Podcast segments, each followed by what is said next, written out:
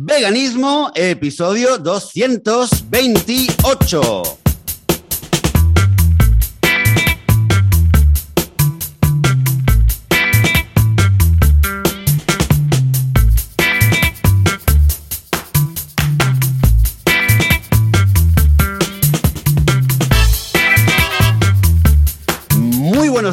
Bienvenidas y bienvenidos a Veganismo, el podcast, el programa donde hablamos sobre veganismo, sobre temas relacionados con la vida vegana, cómo ser veganos eh, sin morir en el intento, sin sufrir demasiado y sobre todo sin hacer sufrir a nadie.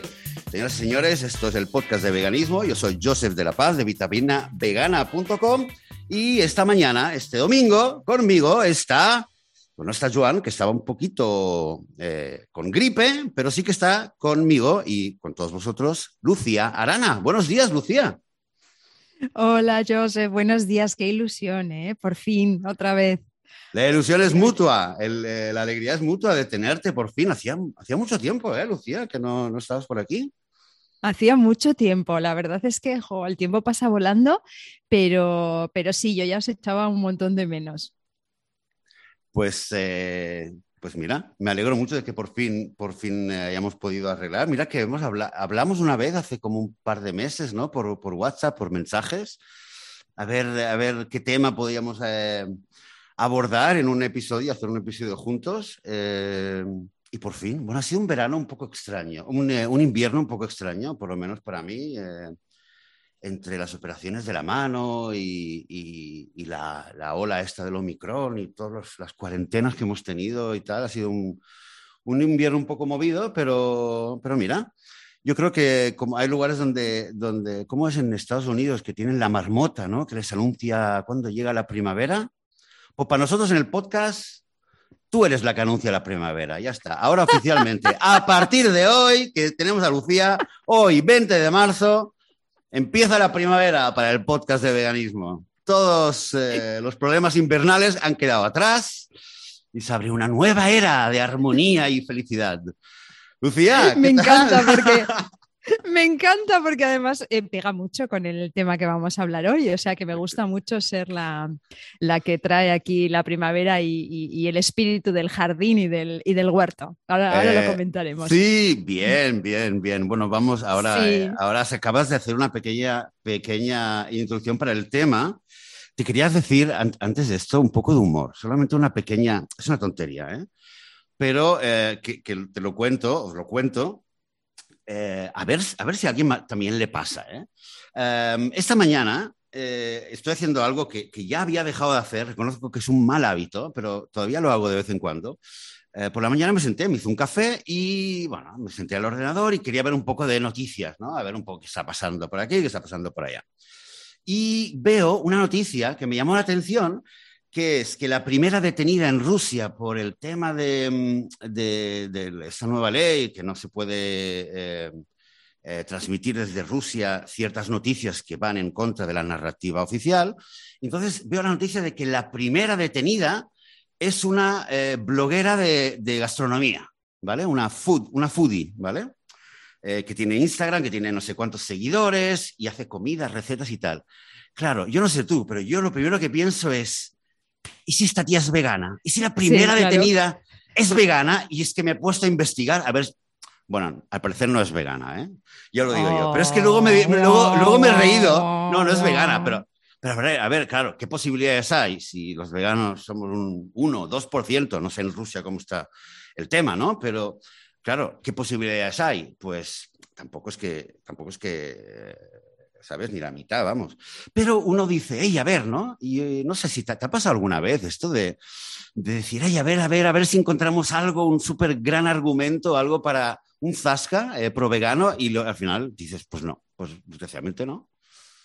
Hombre, a mí, si me pongo a ver esa noticia, me hubiera pasado exactamente lo mismo que a ti. Yo me hubiera puesto a mirar si la muchacha es vegana, porque además, como sabemos que el veganismo es la, la, la resistencia y la última Exacto. trinchera para, de esperanza para, para este planeta y para los seres que, la habitan, que lo habitan, Claro que sí, o sea, me hubiera pasado exactamente lo mismo que tú. Yo desde luego sí, yo ya estoy en un punto después de tantos años en el que realmente sí, primero yo siempre miro si, si lo que tengo delante tiene algo que ver con el veganismo, es vegano y realmente eh, sí, es uno de mis filtros de, ya automáticos, o sea, me parece...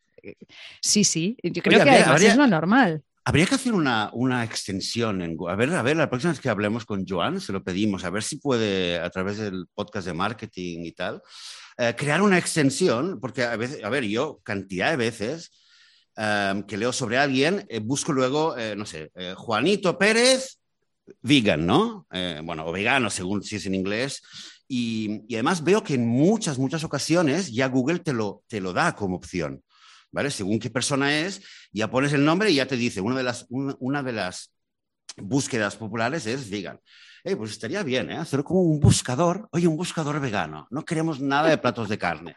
No queremos saber de nada sobre nadie que, que no sea vegano, ya está de todas maneras, Joseph, Internet ya lo está, nos, lo está haciendo de alguna manera. ¿eh? Yo ayer lo comentaba con unas, con unas compañeras del curso de etología que estoy haciendo, que hablamos por WhatsApp de cosas y a los 10 minutos nos sale la publicidad en, Internet, nos sale la publicidad en Facebook y tal, esas cosas a mí me están pasando.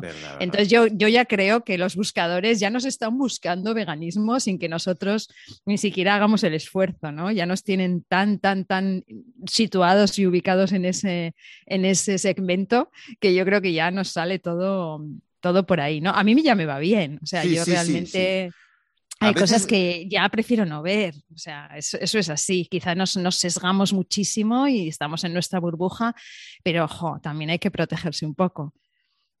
Exactamente. Yo a veces también siento esto, que estoy ya, ya eh, de forma natural en, una, en esta burbuja. En redes sociales creo que es muy, muy eh, visible. Eh, aún así, a veces me cabrea ¿eh? cuando voy a un sitio web cualquiera y me salen anuncios estos de Google, eh, sobre todo en el móvil, que no, que no los bloqueo, y me salen cosas de carne y de no sé qué y tal, ahí sí que me... o de montar a caballo, cosas así. Y digo, mira, eh, todavía falta, ¿eh? Para que, para que aprendan. Bueno, porque además te das cuenta por qué te han salido, ¿no? Porque además es como a veces a mí me salen cosas pues de restaurantes o cosas del País Vasco o de Cataluña y te salen como cosas que no son veganas. Yo tengo que confesar aquí que alguna vez los denuncio, denuncio la publicación, porque yo, no quiero verla. Claro, ah, vale. Claro. Claro, pero esto es, normal. A ver, es como, pero, pero a ver, no, no me siento eh, mal por decirle que no quiero ver. Hay cosas que no quiero ver, seguro. No te digo que sea un anuncio. A ver, hay anuncios donde te, muestran eh, imágenes de, carne o de, cosas que no, no tengo nada de verla. Y creo que es legítimo. O sea, igual una persona que sea, qué sé yo, que tenga sus valores. Eh, qué sé yo, religiosos o lo que sea, y no le apetezca ver, qué sé yo, ¿sabes? Alguien con menos ropa o alguien haciendo, qué sé, no sé, ¿sabes? Y no le gustaría verlo, pero a mí, desde luego, no me gusta ver eh, animales, ¿sabes? Que no, eh, explotados o lo que sea. O sea, no, no me apetece verlo. Pero bueno, eh, el, el, ecosistema digital poco a poco sí que va, va cambiando un poco, va adaptándose a nosotros.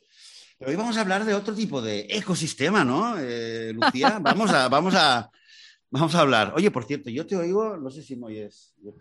¿Me oyes bien? ¿Me recibes bien? Yo te oigo bien. ¿Tú qué tal me oyes? Bien, bien. Un poco de eco. Te oigo con un poco de eco. No me digas. Pues estoy con mi mejor micro, con mis auriculares. En principio debería funcionar todo bien.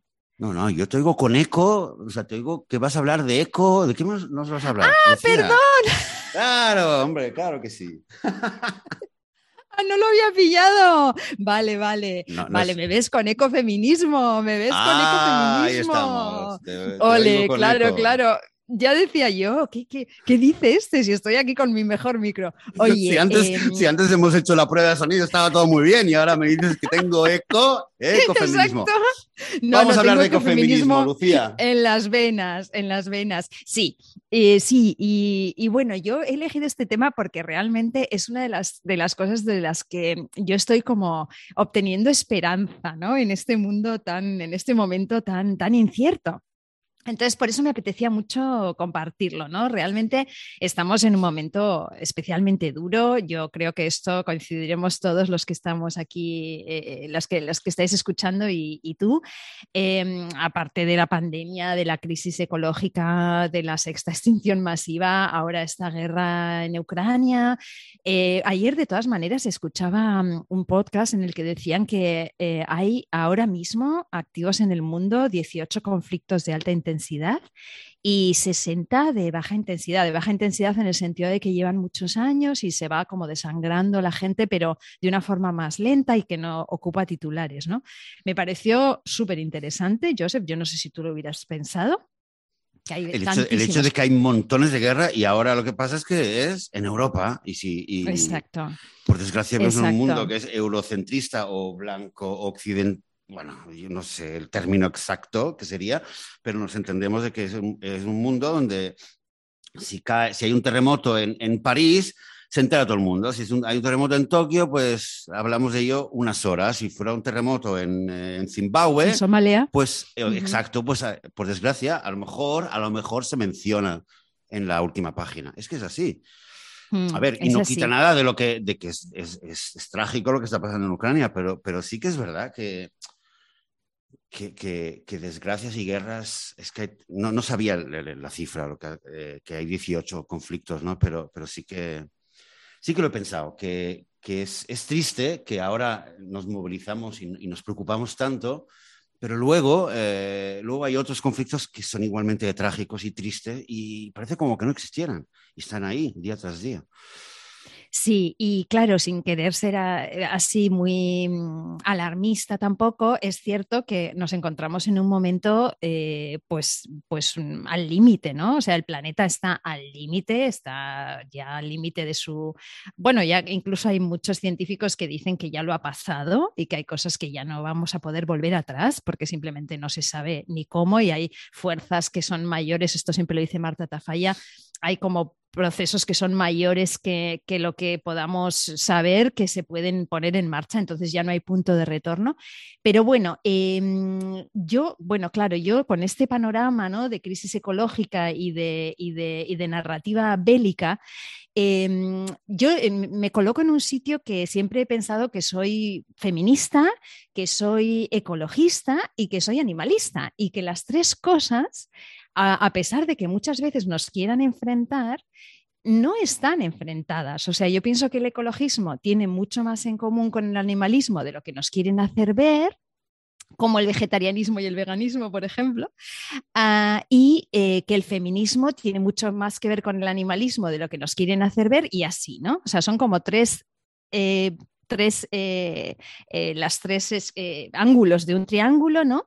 Que creo que son un poco lo mismo. Entonces, a mí qué me ha pasado, que me he empezado a formar en ecofeminismo, estoy haciendo un curso en la Universidad de Valladolid y, me he dado cuenta de que el ecofeminismo tiene un montón de respuestas y de que es, mm, sería la solución a los problemas de Em, el planeta, los, bueno, el planeta no sé, porque el planeta seguirá sin nosotros, pero desde luego los, los, seres que vivimos en él, ¿no? Entonces, bueno, quería ¿Los seres humanos? ¿Te refieres a la sociedad humana? Y los otros animales, y los otros animales, porque el ecofeminismo, ahora te voy a contar en qué, en qué, digamos, un poco en qué se basa esta filosofía, que es, bueno, mm, lleva ya muchos años, es, es digamos, una, una pata o una parte del feminismo tiene muchísimo que contar. Yo solamente voy a dar unas pinceladas. Joseph, yo no soy experta y eso es importante que la gente que nos esté escuchando se, mm, digamos, si le interesa y esto le abre de alguna manera la mente, se informe, ¿no? Más y lea, vamos a poner enlaces porque es un tema que yo creo que tiene mucho, mucho que, que analizar y, y sobre todo que ¿por qué no? ¿no? Que da mucha esperanza. O sea, que es, yo creo que la última, la última trinchera, ¿no? Si, si me permites esa, esa, expresión bélica que no me gusta nada, pero bueno. Entonces, quería, comentar un poco, pues, em, bueno, las personas de las que, em, en las que se basa lo que voy a contar hoy son tres em, mm, mujeres. Una de ellas es Yayo Herrero, la otra es Alicia Puleo, la otra es Marta Tafalla. Ellas son las tres estudiosas del ecofeminismo y ellas también, bueno, basan sus escritos y sus cosas en, otras, en otras autoras muy anteriores, ¿no? Y mira, por ejemplo, eh, en el tema de la, destrucción del, planeta, eh, Yayo Herrero, por ejemplo, explica que eh, estamos en una situación en que mm, comemos petróleo, ¿no? O sea, la producción de alimentos industrializada hoy en día es totalmente dependiente del petróleo. Y esto, o sea, tanto el sistema, todo el sistema alimentario a día de hoy no se sostiene si no se aplican cantidades ingentes de petróleo.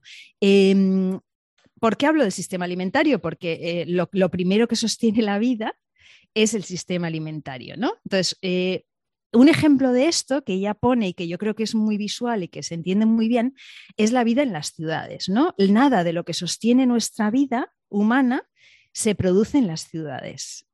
Todo lo que sostiene la vida humana se, se produce fuera de las ciudades. Sin embargo, la mitad de la población de este planeta vive en ciudades, de manera que tenemos que transportar todo lo que necesitamos para sostener la vida. ¿no? Entonces, ella dice, por ejemplo, ¿no? si toda la población del planeta viviera como la media de una persona en España, nos harían falta tres planetas. Como la media de una persona en Noruega, cuatro planetas. Danesa, cinco planetas. Estadounidense, casi seis planetas. Y tenemos uno que está parcialmente agotado. Esto es una cita de, de Yayo, ¿no? Esto por la parte de la, de, la, ecología, ¿no? O sea, somos petrodependientes, las, las energías renovables necesitan minerales para, poder, eh, eh, para poder bueno, pues para poder eh, ser producidas y también esos son finitos, ¿no? O sea, el petróleo es finito, los minerales son finitos, los recursos son finitos, ¿no? Y eh, eso por un poco para hacer una introducción de la parte de la ecología. Y en cuanto a la parte de la, de la, guerra, eh, la guerra obviamente solo va a empeorar este, este tema de la crisis eh, climática, ¿no? O sea, la guerra solo va a empeorarlo todo, va a empeorar la, la biodiversidad, la, guerra es muerte y destrucción, es un consumo de recursos exagerado y en, temas que no soportan la vida, sino que la quitan, ¿no? Volveré sobre esto, porque es un tema que a mí me, bueno, me explota la cabeza de obvio que es y de, de importante y de cómo vivimos de espaldas a él, ¿no? Me enrollo, ¿eh? Joseph, tú coge y mete, mete cuña porque si no, yo sigo. No, lo está, es eh, decir que, que, lo veo, por desgracia, eh, de acuerdo con el tema, con lo que dices, que la guerra no solo es destrucción, es, eh, enfocar un montón, montón, montón de recursos para destruir más, para crear destrucción y muerte, y además con el, agravante de que, eh, claro, hay destrucción y muerte, entonces, digamos, todos, eh, todos los, digamos, actores o, agentes o todas las partes involucradas en el mundo que, quieren algo bueno, que quieren ayudar. Claro, también todos, digamos, tenemos recursos limitados y, claro, queremos ayudar. Entonces, eh, hay tantos problemas, tantos frentes abiertos con el cambio climático, con 40.000 eh, otras historias, que encima ahora la guerra lo que hace es, encima, eh, empeorar la situación y los pocos recursos buenos, constructivos, sanadores que hay, que hay en, en, el mundo, en nuestra sociedad, pues encima tienen que, tienen una tarea más, tienen un, eh, una vía de, agotamiento más que es la guerra. O sea que es. es sí, además, Sí, además fíjate que todos los que nos, nos mm, todas, ¿eh? porque el feminismo es, pacifista, es un movimiento eminentemente pacifista y, la narrativa belicista es, es, eh, masculina, esto es una obviedad, esto no estoy diciendo nada nuevo, pero cuando nos colocamos en, eh, por la paz ante todo y sobre todo, nos tachan de naif, nos tachan de, de personas buenistas, de personas poco informadas, que no entendemos la geopolítica y la complejidad. Y a mí esto Fíjate, no sé si te pasa igual, me recuerda un poco a la gente que nos dice que, la experimentación con animales no se, puede, no, se, no se puede terminar con ella porque es todo muy complejo. Entonces, es un poco como niña, tú no entiendes de esto, entonces, ¿cómo vamos a...? Esto estás hablando de un tema demasiado complejo, ¿no?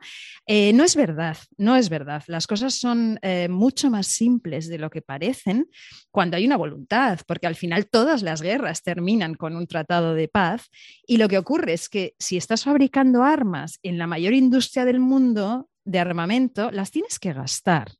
Y si no tienes recursos en tus territorios porque nos los estamos consumiendo a un ritmo insostenible, los tienes que coger de otros territorios. Con lo cual, al final, detrás de las guerras siempre hay lo mismo, ¿no? que es esta voracidad y esta bueno, pues, pues este, esta, em, ¿cómo diría? Es que, mm, o sea, este, en este caso yo lo veo clarísimo que son señoros que se las están midiendo, a ver quién la tiene más larga. O sea, eh, yo lo veo así, es una vulgaridad lo que estoy diciendo, pero es así. Y mientras tanto, mientras esos señores se, se, las miden, los muertos los pone la población civil, la clase trabajadora, porque al final las guerras siempre mm, mueren los mismos, y los animales y los animales, que estamos en un podcast de veganismo y no me he olvidado, ¿eh? O sea, aunque parezca que estoy dando muchas vueltas, voy a llegar a donde, a donde nos interesa, ¿no?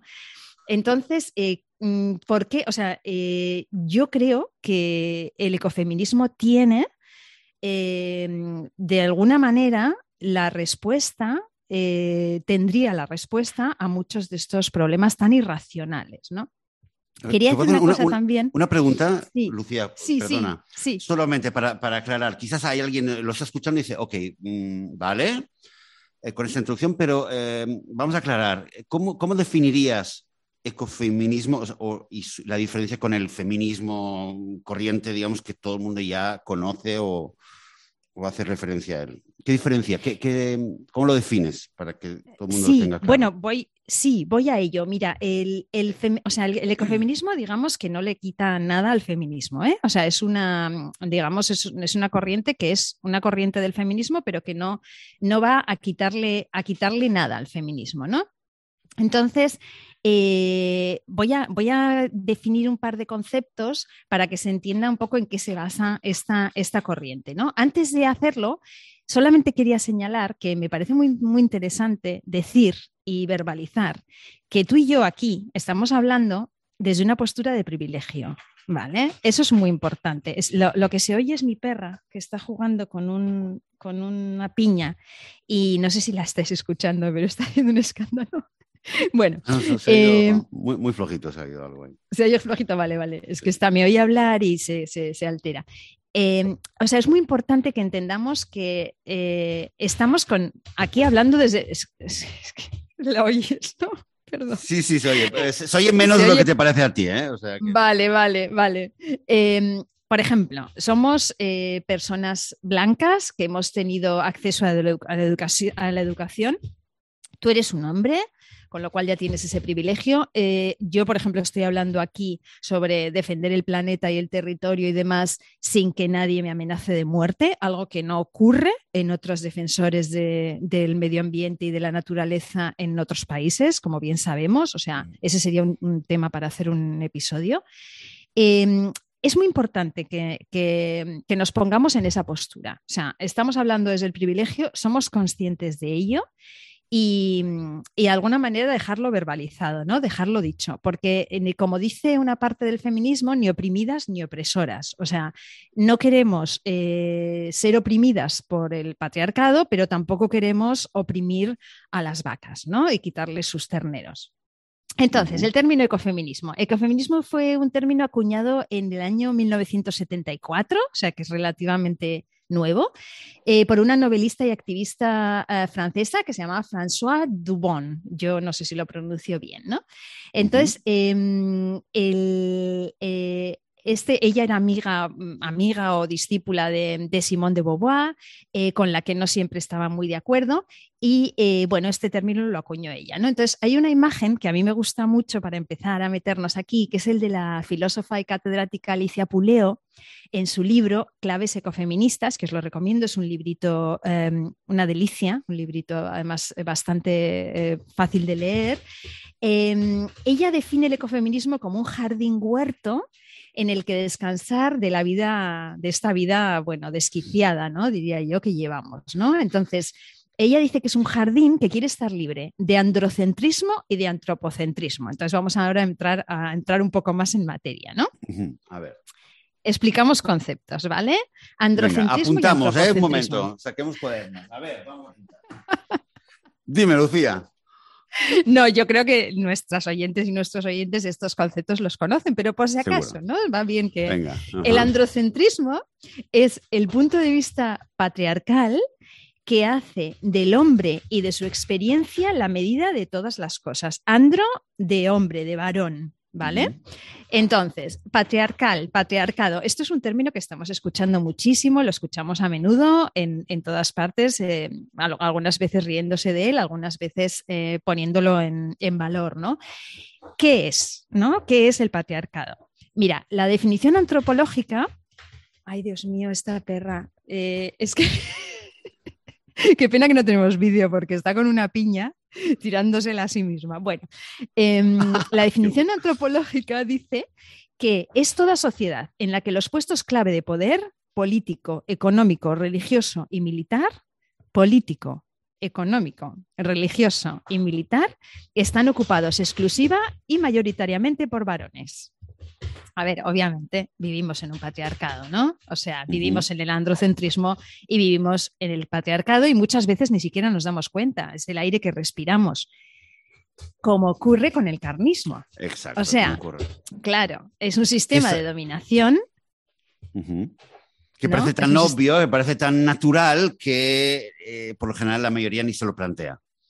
Eso es. Mayoría ni, se lo plantea, eh, eh, eh, independientemente de que seas hombre o mujer, ni te lo planteas. O sea, esto es en lo que vives y esto es lo que has respirado, es lo que has mamado desde, desde niña y desde niño, con lo cual es, es, es, tu, es, tu, es tu concepto de, de la vida, ¿no?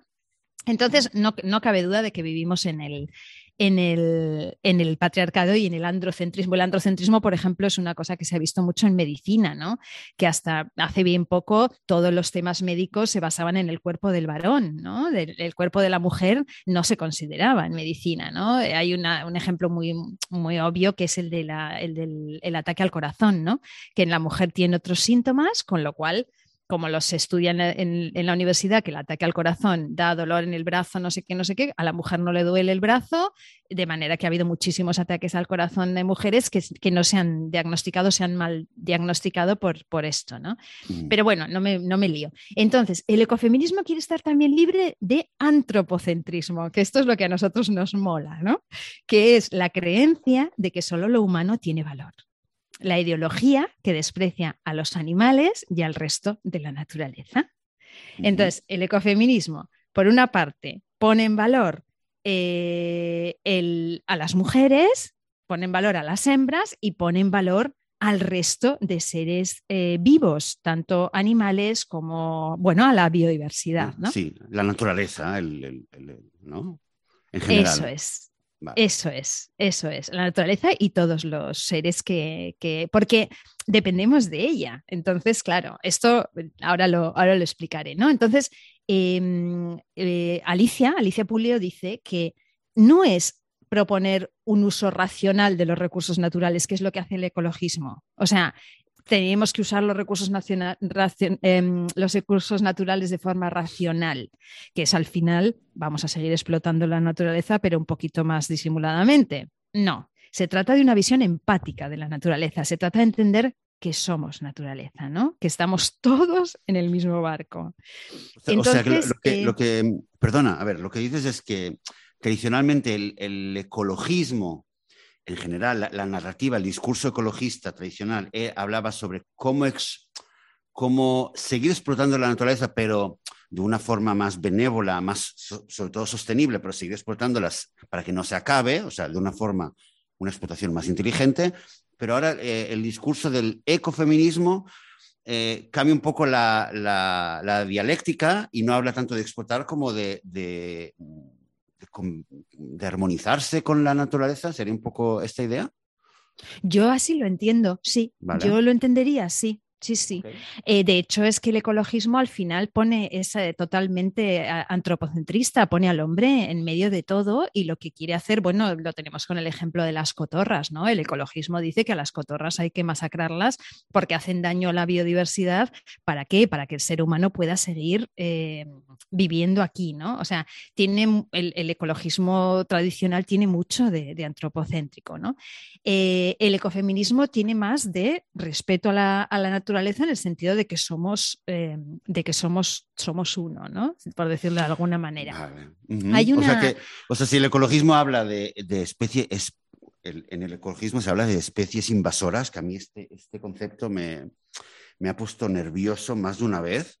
Y, em, y en el, y en, digamos, si hablamos ya en esta nueva visión ecofeminista, eh, podemos superar esta, esta visión. En todo caso, la única especie invasora seríamos nosotros, ¿no? Porque, eh, eso es, eso es. Sí, sí, hay, eh, un día hacemos un episodio sobre el tema de las especies invasoras, porque vaya tela, ¿eh? Es que es la misma narrativa que los que dicen que, que la gente que, tiene, que quiere venir a, a, nuestro país huyendo de la guerra están, como dicen, ¿qué, ¿qué, tipo de narrativa utilizan? Pues asalto a la valla y esas cosas ¿no? Que dicen. Son los mismos, o sea, es que al final es la misma. Mira, no lo había pensado, es, la, combinar lo de especies invasoras en a nivel ecológico.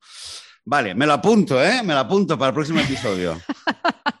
Ahí hay puntos de luz. Puntos de luz. Mira, hay una cosa que, Alicia Puleo hace que me gusta, que distingue ella en el libro, distingue entre medio ambiente y naturaleza. A ella le gusta más la expresión naturaleza, porque dice que eh, la, expresión medio ambiente sigue poniendo a los eh, seres humanos en el centro y sigue em, usándose sobre todo para hablar de los riesgos para la salud humana. Mientras que naturaleza tiene una entidad en sí misma, ¿no? independientemente de la, del ser humano. Entonces, bueno, es una distinción que hace ella que me parece, me parece interesante.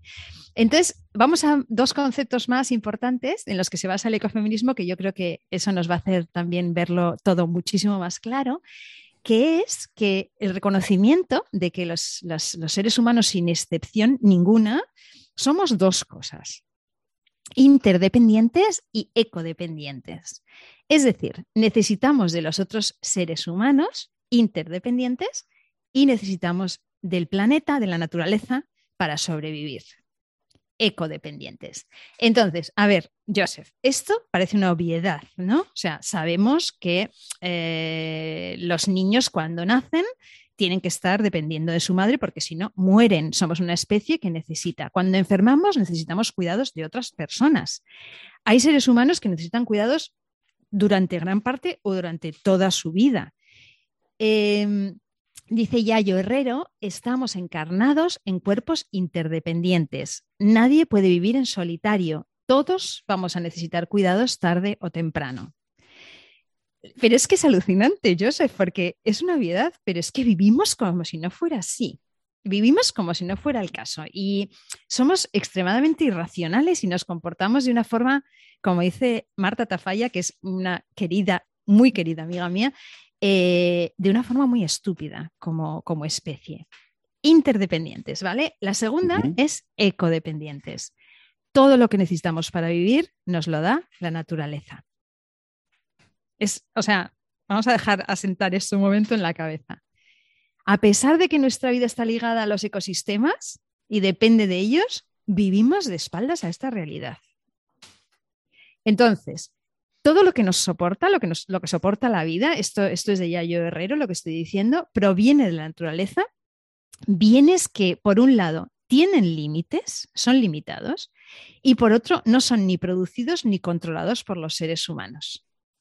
Entonces, vivimos en una sociedad que lo que hace es invisibilizar esta situación. O sea, el sistema capitalista en el que estamos nos hace creer que los recursos son infinitos y que pequeños parches, como las energías renovables, que también necesitan minerales para, producirse, que también son finitos, van a permitir que sigamos viviendo esta locura de, sobrepoblación humana y de consumo exagerado.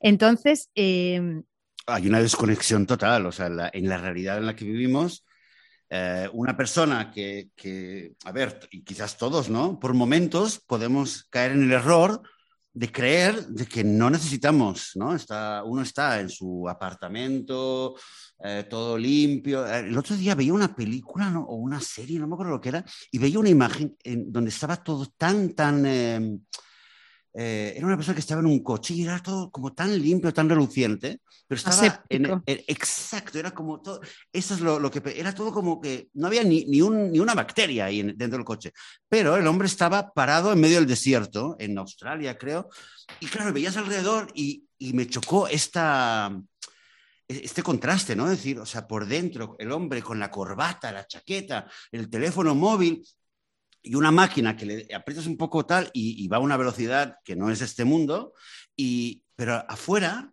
la realidad, que es la naturaleza y, lo que nos da, que decir que al final este hombre y cualquiera tiene que ir a comer, y si no comemos algo que viene, que sale de la tierra, pues malo, ¿no?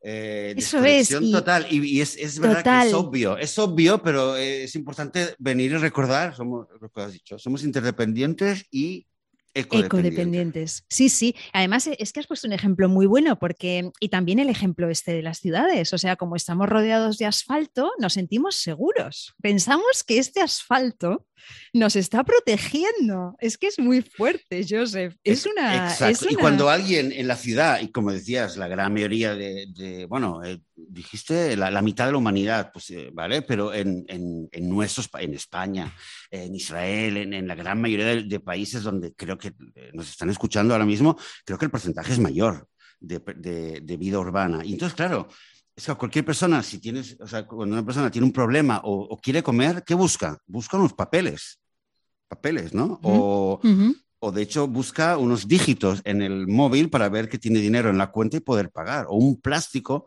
para poder comprar eh, un trozo de pan, ¿vale? Y entonces un poco lo confundimos esto. Es muy fuerte. Vale. Es muy eh, fuerte, sí. la, única eh, observación que te diría, ¿vale? Es que, claro, no sé si lo mencionan o si, se habla en el ecofeminismo, lo que has dicho de que todos los humanos somos interdependientes y ecodependientes, pero no solo, no solo los humanos somos así. O sea, todos los, ah, claro. animales lo somos. Ah, y, obviamente. hasta los vegetales. Hay pocos vegetales que puedan vivir solos, digamos, ¿no? Pero bueno, los animales, creo yo, bueno, los mamíferos sí, hay otro tipo de animales que nacen y ya directamente empiezan a, buscarse la vida mucho más rápido. El, bebé humano es especialmente dependiente. Hay otros, eh, los bebés mamíferos son especialmente dependientes. Hay otro tipo de seres que son, que son, que van, van, más rápido, digamos, ¿no? Que los, sí, van más rápido, pero quizás viven, eh, viven en, comunidades igualmente. Si hablamos de peces, que a lo mejor, vale, no, no, una vez salen del, eh, del huevo, no, no están no dependen de, sus progenitores, pero bueno, no lo sé, eh, habría, habría, que estudiarlo, pero en todo caso, una gran, gran, gran cantidad de los animales, no solo los humanos, somos así. Dependemos de otros sí, Y todos, y todos unos de otros, claro, esa es la mm, gracia ¿no? del ecosistema, ¿no? que es esa teoría de, de Lynn Margulis, que yo no la conozco en profundidad, pero que he visto alguna cosa de ella y en alguna exposición, de esa simbiosis ¿no? de la naturaleza y de cómo los ecosistemas dependen unos de otros y, bueno, como todos de alguna manera, em, eh, bueno, somos parte de ese, gran, de ese gran ecosistema que para funcionar de una forma sana y sostenible hace falta, pero claro, ¿qué ha pasado? Que ha llegado el ser humano, lo ha colonizado todo, se ha mm, reproducido de una forma loca, 8 mil millones, y ahí esto no, no, hay ecosistema que lo soporte, ¿no? Somos un, problemón para, el ecosistema. Entonces, em, bueno, muy interesante lo que decías del coche aséptico dentro del, dentro del desierto. o sea, en el desierto me parece una imagen muy potente y es un poco lo que estamos diciendo, ¿no? Entonces, somos interdependientes, somos ecodependientes, pues lo que tendríamos que poner en el centro para que esto funcione y para que tengamos una esperanza es el cuidado a los otros seres y a la naturaleza, ¿no? Vale, ¿quién ha hecho esta labor de forma tradicional en la historia? Pues la, hemos hecho las mujeres. O sea, el, cuidado de los cuerpos vulnerables que dice Yayo Herrero, eh, lo hemos hecho las mujeres. Y no porque estemos mejor preparadas para ello, sino porque vivimos en sociedades patriarcales, ¿no? Son trabajos que a pesar de ser imprescindibles, no solo no se pagan, sino que se consideran un trabajo menor. Mi madre cuidó de cinco hijos y nunca se le pagó nada y además siempre se le consideró que la pobre era ama de casa porque no sabía hacer nada más interesante, ¿no? Entonces, eh, ya yo, por ejemplo, menciona ¿no? que hay mm, hoy en día hay, hay, por ejemplo, un mecanismo que es la aparición de abuelas esclavas, que son las abuelas que están cuidando de los nietos, personas de las familias que dedican un montón de tiempo a cuidar, y otro mecanismo, que es un mecanismo de clase, mujeres que compran el tiempo de otras mujeres para cuidar de sus hijos, ¿no? Entonces, tenemos mm. los trabajos más despreciados del mundo laboral, a pesar de ser los más importantes, ¿no? Que los hemos visto en la pandemia. La cuidadora, la limpiadora, la que limpiaba, era la que no podía dejar de ir a trabajar y realizados mayoritariamente por mujeres migrantes en condiciones laborales bastante deplorables y de desprotección. Sí, y bueno, y mujeres, mujeres eh, quizás, no sé si lo has, creo que no lo has mencionado específicamente, pero incluye también un fenómeno que creo que en, Europa, en Occidente, es cada vez más común, que es eh, cuidadoras eh, de personas mayores, que muchas veces, como dices, son migrantes que vienen de, todo tipo de países que, que, migran para, y hacen, aquí por ejemplo hay muchas mujeres de Sri Lanka, sobre todo de Sri Lanka, que vienen y cuidan a, personas mayores que están, y, están viviendo con esta persona mayor, salen a pasear con esta persona mayor y, y ahí es un fenómeno que ocurre y que creo que cada vez va a más. Y de nuevo, la gran, gran mayoría de mujeres. Sí, muchísimo. Mira, yo estuve cuidando de mi madre un tiempo, unos años, y, conozco muy bien el tema de las cuidadoras de personas mayores. En nuestro caso, por ejemplo, era mucha gente de Latinoamérica y también de, por ejemplo, en mi caso yo tenía ah, cuidadoras que me ayudaban de Georgia Em, o sea que depende en cada país, son de diferentes lugares, pero bueno, es un tema porque realmente tienen, eh, yo tuve una pelea personal con mi, con mi familia, con mis hermanos, para mm, que la situación laboral de estas mujeres fuese... Em, excelente, porque para mí eran, eran, no sé cómo decirte lo que han sido las cuidadoras que me ayudaban a cuidar de mi madre, o sea, eh, quizá de las personas más importantes en mi vida. O sea, eh, si pongo en los dedos de, las dos manos las personas más importantes de mi vida, las cuidadoras de, mi madre que me ayudaron con ella, lo son. O sea, que cuando te ves en, ese, en, ese, en, ese, en esa situación, tela tela, ¿eh? Pero, Joseph, si lo piensas, lo mismo pasa con los animales, porque las alimentadoras de colonias de gatos son mujeres y son muchas veces acosadas y muchas veces insultadas, muchas veces despreciadas. Las, la gente de las protectoras de animales muchísimas veces son mujeres. La imagen de la loca de los gatos es una imagen muy potente, esto también siempre lo dice Marta Tafalla, es una imagen misógina y es una imagen especista. Em, nos quieren poner como alguien eh, que está mal de la cabeza, cuando realmente una mujer que cuida de los animales y que, que es eh, independiente, bueno, son las brujas, ¿no? Que quemaban en la, en la Edad Media, ¿eh? O sea, mm. es un poco más de lo mismo. Entonces, eh, bueno, dice eh, Alicia, Alicia Pulio dice que la médula misma del pensamiento ecofeminista sostiene que hay una relación entre la subordinación de las mujeres y el dominio destructivo sobre la naturaleza. Entonces, eh, a los hombres, a los varones, se les atribuye una serie de actividades que no tienen que ver con el cuidado, sino con la conquista, ¿no? O sea, las mujeres cuidaban, los hombres conquistaban. Entonces, ¿qué ha sido importante durante la historia? ¿Qué, ¿Cuál de las dos actividades se ha considerado importante? Pues la, de la conquista. la, del hombre, la del hombre.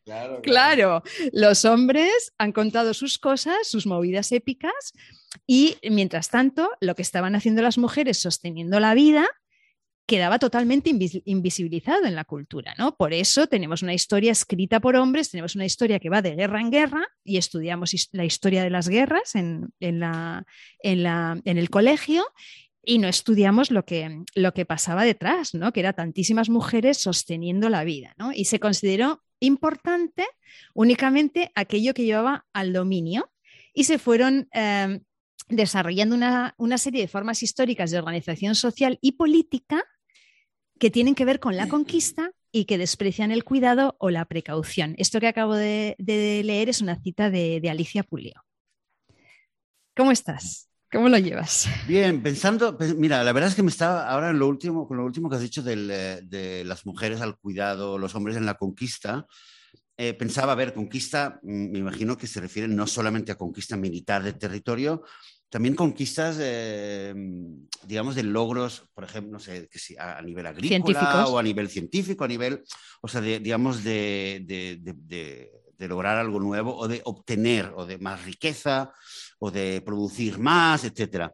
Pero sin embargo, eh, de, nuevo, no, no, lo sé, quizás, quizás eh, lo sabes o, lo podemos investigar, pero durante, durante muchos siglos tampoco es que el trabajo agrícola fuera, eh, eh, fuera exclusivamente de los hombres, porque en, muchos casos eran las mujeres que estaban trabajando en el campo constantemente y quizás esto se conecta un poco con el tema del cuidado a la naturaleza o de contacto más con, con los medios naturales. Eh, Desde luego, seguro que sí. Y en otros, en países, em, en otros países, en, otras zonas, son las mujeres las que cuidan, las que cuidan del medio ambiente, son las mujeres las que cuidan de la naturaleza. Seguro que sí. O sea, de hecho, em, las mujeres han trabajado igual de duro o más duro que los hombres, lo único que se ha invisibilizado. Esa es la cosa, ¿no? O sea, el tema es que se han, se han quedado, se han quedado sin, sin, un lugar, ¿no? En la historia, ¿no? Bueno, ahora esto lo estamos em, empezando a recuperar, pero, pero eh, hay un tema además muy interesante que no sé cómo vamos de tiempo, pero que el otro día comentaban en el curso de, este curso de ecofeminismo, que es el tema de las, de las dicotomías, ¿no? de, las, de los dualismos jerarquizados, que es, muy interesante porque es un poco la forma que tenemos de ver el mundo, eh, que es como polarizando Está claro que hay dicotomías, ¿no? Está claro que hay cosas que son, son así, pero la, gracia es poner a una en la parte superior y a otra en la parte inferior. O sea, que esas dicotomías de una de ellas se considere mejor, superior, y otra se considere inferior. Entonces te digo algunas, ¿vale? Cultura, naturaleza. Razón, emoción. Mente, cuerpo. Amo, esclavo humano, animal, universal, particular, civilizado, primitivo, producción, reproducción, público, doméstico. Si lo piensas, eh, pues mira en qué parte se pone a las mujeres, ¿no? Obviamente los hombres son la cultura, las mujeres la naturaleza, los hombres la razón, las mujeres la emoción, los hombres la mente, las mujeres el cuerpo, los hombres el amo, las mujeres el esclavo, eh, los hombres civilizados, las mujeres primitivas, la palabra histeria, em, los hombres producción, las mujeres reproducción. Es súper interesante. Eh, es como una, es un punto de luz que te da, buah, ¿no? O sea, incluso como mujer que, lo, que lo hemos vivido, que lo notamos cada día, es como que te da, bueno, ¿no? Imagínate, de los animales ya ni hablar, es que, mm, claro, obviamente se pone, se pone, eh, eh, de hecho, una de estas dicotomías que he dicho era humano-animal. Ah, bueno, claro. Y, basta ya solamente con la, con la, típica expresión que todavía, que todavía se, usa y se sigue usando de, cuando se quiere despreciar a unos seres humanos que hacen algo inconcebible, decir, están, son como animales, ¿no? Esta expresión que dices, bueno, esto ya lo resume todo, toda la, visión que hay. En esta dicotomía, casi sí, las bestias. sería humano, que es algo. Sí, totalmente. Es la, dicotomía. El, hombre, el hombre eh, varón representa lo que es la cultura, la razón, el progreso, eh, la, mente, la, ¿vale? la civilización. Y, bueno, y fuera pues queda quedan las mujeres, o, o, por lo menos lo que representa. Y creo que es importante quizás decir que que siempre hay excepciones o, casos, ¿no? Eh, donde puedes decir, ah, no, pero mira, es que mira, tal mujer que ha hecho tal. Pero creo que nos referimos un poco al, al, mundo conceptual en el que vivimos, ¿no? Eh, no es cuestión de encontrar, mira, aquí hay una excepción que prueba que, sino que simplemente es, es una realidad, una, un mensaje subliminal en el que todos crecemos, un poco lo que decías antes, el, el, agua, los peces, los peces no saben lo que es el agua. ¿Cómo que el agua? ¿Qué es el agua? ¿No? O el carnismo. Es un poco esto. Estos mensajes llegan, ¿no? Decías que para, muchas mujeres también puede ser muy esclarecedor. Creo que es algo que, está ahí, no, nos damos cuenta, igual que con el especismo, no nos damos cuenta de que hay tantas, tantos pequeños detalles que nos hacen perpetuar una, una, visión que al final nos hace mal a todos. Totalmente. De hecho, yo pienso que todos y todas somos machistas en algún momento del día, todos y todas somos especistas en algún momento del día, por mucho que nos queramos deconstruir, estamos en ello. Pero a ver, que lo hemos mamado, que no vamos a hacer de un día para otro una deconstrucción total, ¿no? Y todos y todas estamos metidos en este sistema voraz, capitalista, que nos ha, que nos ha vendido que, que el valor y el dinero son lo mismo. Entonces, eh, aquí quería hablar de un tema que, me parece muy interesante, que esto lo comenta Yayo Herrero, que es llamar producción, producción, la palabra producción que tanto gusta en, el capitalismo, que llamamos producción a cosas que sostienen la vida, como es sembrar alimentos, sembrar trigo, como a cosas que la impiden, fabricar armas. Todo es producción y todo es aceptable mientras sea rentable, ¿no? Es, alucinante y es súper revelador, porque en el Producto Interior Bruto de un país seguramente está todo dentro. Y lo consideramos positivo, es que es muy fuerte. O sea, cosas que nos quitan la vida, las estamos considerando como algo aceptable, ¿no? Y esto a mí me da mucho que pensar en la ganadería. Esto no lo dice ella, y esto lo digo yo. Eh, a primera vista podría parecer que es una industria que sostiene la vida, ¿no? que nos alimenta, que es lo que están contando hoy los ganaderos que han salido a manifestarse en Madrid, por cierto, hoy están manifestándose, pero realmente es todo lo contrario. O sea, la ganadería no solo causa sufrimiento atroz y, y muerte a billones de animales que son tratados como objetos y cosificados, igual que han sido las mujeres en muchísimas épocas, sino que contamina y destruye el hábitat de otras especies, destruye la biodiversidad, destruye nuestros ecosistemas. Es una de las principales causas del cambio climático. Y además, y además eh, causa o aumenta el número de personas que necesitan luego cuidados. ¿Es así? Además, además. No, los, cuerpos Muy bueno. Sí, pero, a ver, esto no, no es nada nuevo. Podcast sobre veganismo, lo hemos hablado en más de una ocasión, pero, pero sí sabemos, sabemos ya que hay muchas enfermedades y muchas, eh, muchos problemas de salud que están relacionados directamente con, con el consumo de, de, carne, de lácteo, etcétera. O sea que, desde luego, eh, eh, lo miremos por donde lo mires, lo miremos, la ganadería no, apoya la vida, sino que realmente lo que hace es ponerle tres zancadillas. Una a los animales, otra al, medio ambiente, a la naturaleza y con el cambio climático, y tercera a los mismos consumidores, que luego al final pues acaban como acaban, no, al 100%, pero desde luego hay una relación que empeora la situación.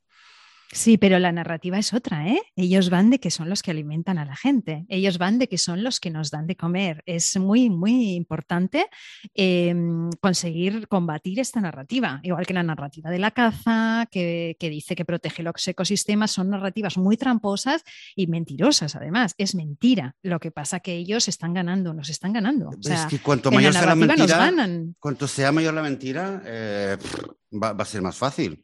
Piensa que si empiezan a reconocer, bueno, es verdad que. ¡Adiós! Cuando empiezan a reconocer ahí es cuando se cae. Yo recuerdo cuando cayó la, la Unión Soviética, no sé si, si, si, recuerdas o has leído, pero es que fue así, ¿eh? Fue Gorbachev que empezaba con las reformas, pero a la que, a la que empezó a abrir un poco el, el esto, la, la, mentira que había detrás era tan grande que empezó a hacer crack la muralla por todas partes y se derrumbó todo. Yo creo que un poco es lo que quizás tienen miedo también en ese sentido, y por eso cuanto mayor sea la mentira, más la van a poder sostener y nuestro trabajo será, será ese. Pero bueno, oye, no, sí, dime. no, que no, quería seguir. Sí, que por eso el ecofeminismo y el veganismo eh, son tan denostados, porque van a la, y el feminismo también, porque van a la, a, la, a la, línea de flotación del sistema. O sea, el feminismo ya se está diciendo que es una de las, mm, de las, de las resistencias más grandes que hay contra los fascismos y la ultraderecha, porque son sobre todo hombres los que, los que votan ese tipo de, de partidos. Entonces, vamos contra la línea de flotación, de manera que nos, van, nos vamos a encontrar con muchísimas resistencias. Entonces, ¿a dónde vamos a poder tirar. ¿Qué hacemos, no? Con todo esto. Bueno, yo creo que cada uno ya estará sacando sus propias conclusiones, pero al final es em, enfocar, eh, ir hacia enfoques que, se, pongan en el centro la, vida, la sostenibilidad de la vida, ¿no? Y no solamente a nivel individual. No, no, no. Esto solo lo vamos a poder hacer a nivel comunitario. Políticas, economías, cultura, todas las vidas, no solo la humana, eh, en este momento la prioridad no es el mantenimiento de la vida, al revés. O sea, dice, dice Yayo Herrero, por ejemplo, hay prioridades como la generación de beneficios, que es lo que nos ha llevado a, esta, a, esta, a este lío en el que nos, estamos, nos hemos metido. Y bueno, de crecimiento material. El decrecimiento material va a producirse, va a producirse sí o sí, va a producirse por bombas porque no va a haber, eh, no va a haber capacidad de producir alimentos.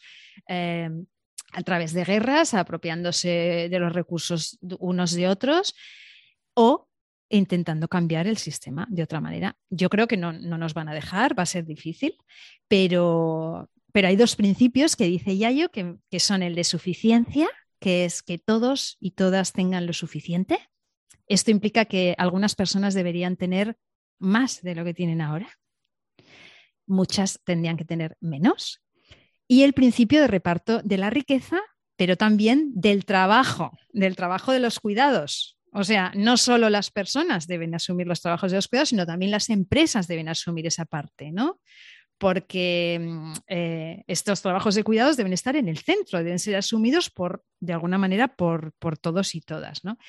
Y Marta, Marta Tafalla, eh, habla, por ejemplo, de buscar otro tipo de felicidad, ¿no? O sea, nos han vendido que la felicidad está al otro lado del mundo, cogiendo un avión para ir a ver un paisaje, eh, cogiendo unas vacaciones para hacer la foto y colgarla en Instagram.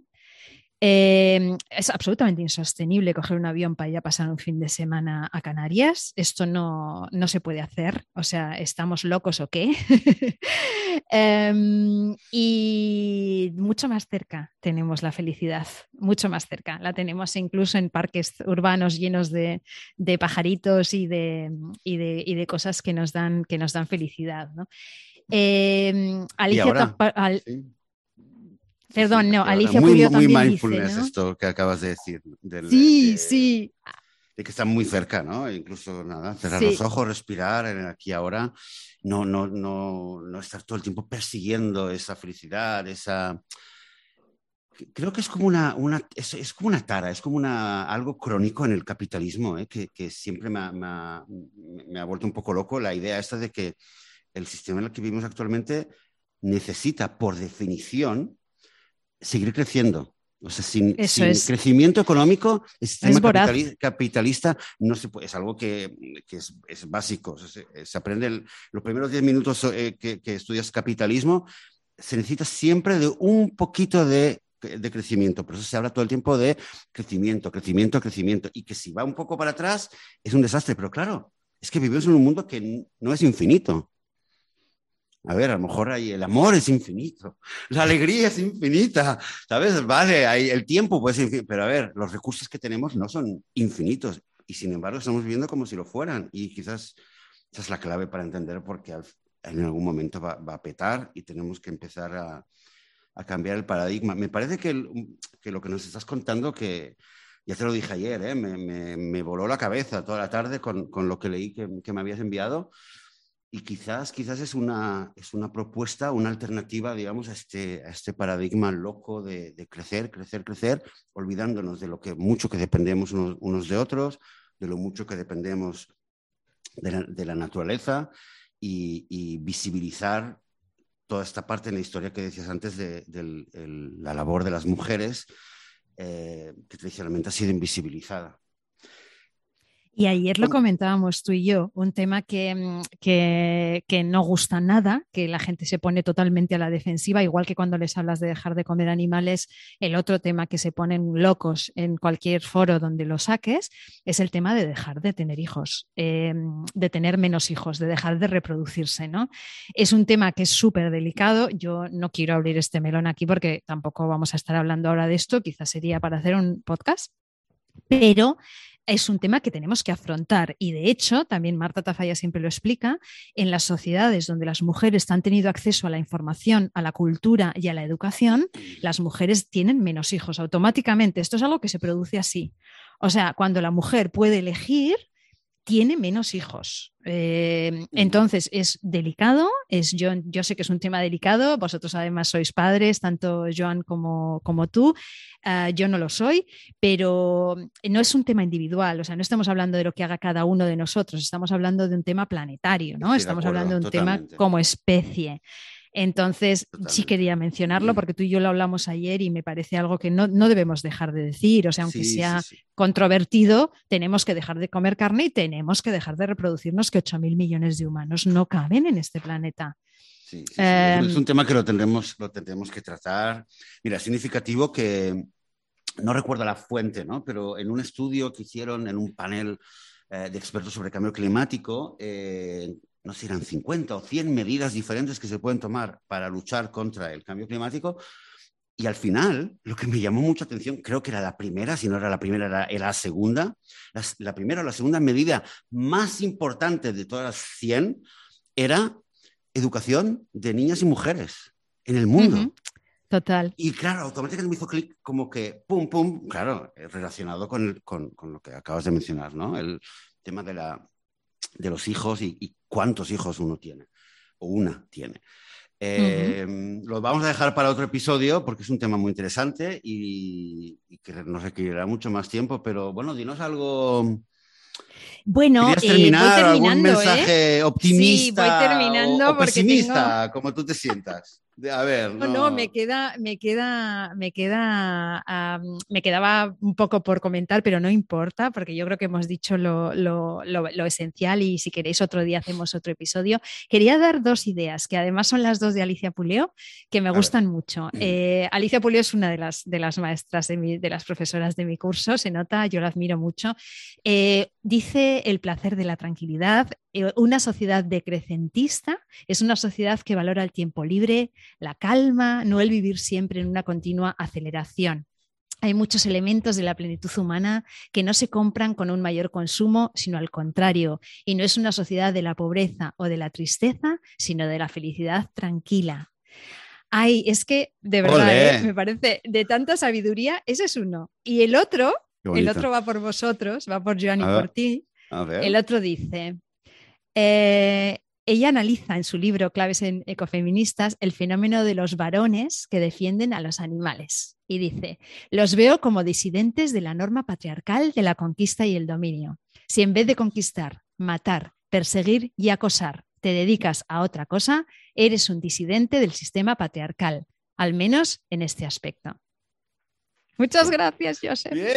Oye, me voy a poner, me voy a cambiar esto. Eh, Joseph de la Paz, disidente. Me ha encantado esto. Soy disidente. Sí, a mí también me emociona. Sí. Sí, sí. Eh, ya estamos, ¿no? sí, oye, vamos a ver más de una hora aquí de cháchara.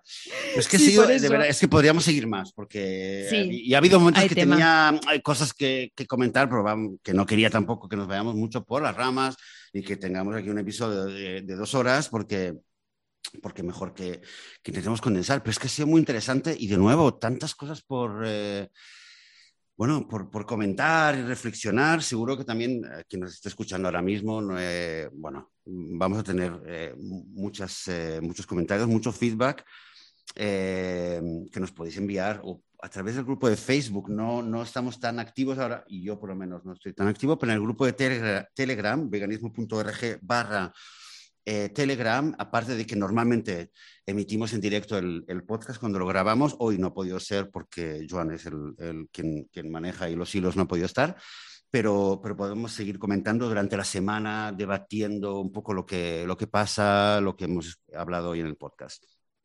Y, y a ver, quizás Lucía, pues vamos a ver qué reacciones tenemos y, a ver cuándo hacemos otro episodio así tan interesante. O quizás podemos hacer un episodio y traer a alguna de estas mujeres eh, tan, tan, que tanto te han inspirado a ti y nos han inspirado ahora mismo con, con estas citas. Eso sería maravilloso. sería, sería muy chulo. A ver si lo podemos Sería maravilloso. Ojalá, ojalá, me encantaría. Sería maravilloso, Joseph. Sí, mira, y a Marta Tafalla, que la has mencionado varias veces. Eh, Ay, la adoro, es que es mi amiga del alma. Sí, sí, bueno, mira, pues oye, a ver si hacemos un, eh, a ver si hacemos un, un, eh, un, episodio con ella también, podemos ver, yo creo que sería tan interesante, tan, tan interesante, que, bueno, ahí sí quizás nos pasamos dos horas de episodio. Pero bueno. Mira, te quería decir. Muchas gracias. decirte una cosa. Una cosa que me, dejó pensando también esta mañana, un poco relacionado con, el, con, lo que, con todo el tema del cambio climático, la ecología. Mira, me desperté con un mensaje que me envió eh, mi ex eh, esta, eh, esta, mañana, comentándome que ayer por la noche tuvo una conversación con mis hijas sobre, la, me dice, sobre la humanidad y el planeta, ¿no? Y me dice, claro, que Alel, me dice, resulta que Alel es muy pesimista y lo ve todo muy negro y tal. Dice, pero es que Zohar, que Zohar ya tiene siete, tiene siete años, dice, también contó que, que le da mucho miedo todo el tema y que tiene pesadillas, ¿vale? Y me dice, por favor, si hablas con ellas del tema, intenta no ser pesimista y dar, o, evitar el tema y tal. Bueno, em, lo comento ahora un poco, quizás esto un poco desconectado del, del tema, pero, pero cuando hablamos de, de, la situación, em, y eso es lo que con Joan también nos pasa mucho, es fácil caer en el, en el desánimo. Tú también empezaste un poco, un poco con, eh, hablando de esto, ¿no? En esta época, que si la guerra de Ucrania y cómo estamos, eh, que caer en la, si caemos en la desesperación, eh, tampoco vamos a hacer nada. Un poco... La doctrina del shock. La doctrina del shock. ¿Qué quieres decir con la doctrina del shock? Que, la, la doctrina del shock lo que hace es, claro, la doctrina del shock lo que hace es tener a la gente tan asustada que piense, ostras, eh, no me han matado, con lo cual sigo vivo, con lo cual mm, ya, ya me quedo bien así, no voy a hacer nada, no voy a oponer resistencia. La doctrina del shock se basa en eso, en ah, tenernos eh, bien mansos para que, no hagamos yo pensaba que era al revés, que era en plan decirle a la gente, oye, el mundo es así, que, te, que vas a morir en ocho, siete, shock, ¿no? Y entonces que la gente salga y haga algo, que cambie. No, no, no, la no, vale, yo Es, es, esto, es tener a la gente con esas noticias, una guerra, eh, todo este tipo de cosas, una, eh, de manera que, la, que las personas eh, estemos, pues eso, como un poco paralizadas. así es como yo la he interpretado. Si alguien la conoce mejor, que nos comente. Vale, vale. No, yo conocía la idea de shock therapy, que es a veces cuando hay una persona que tiene un problema o que quiere, quieres ayudarle a hacer un cambio de comportamiento, a veces, a veces el, el shock es el, el eh, ¿vale? el, eh, el temer el shock es trigger, forma, claro, es el trigger, es la forma, digamos, que eh, a través de procesos paulatinos tal no funciona. dices, hey, boom, que se te cae el cielo, como tenemos ahora mismo, no hay nada, ya está. Entonces la gente se mueve. Yo lo que quiero decir es que, bueno, es una reflexión que, que, no sé cómo hacer, no, no pero debemos, Háblales de ecofeminismo a las niñas. Sí, ahora, ellas ahora, son el, Ellas son la esperanza. Ahora, ahora, ahora. Esta. Tarde, Además son niñas. Mira, esto lo hablamos mucho ¿eh? también del tema de, de, de el papel de la mujer, eh, sobre todo con eso lo hablo mucho, el papel de la mujer, vemos cosas en, en, la televisión, en YouTube, cómo va vestido un hombre, cómo va vestido una mujer, qué significa y por qué es así, por qué se habla de esa manera.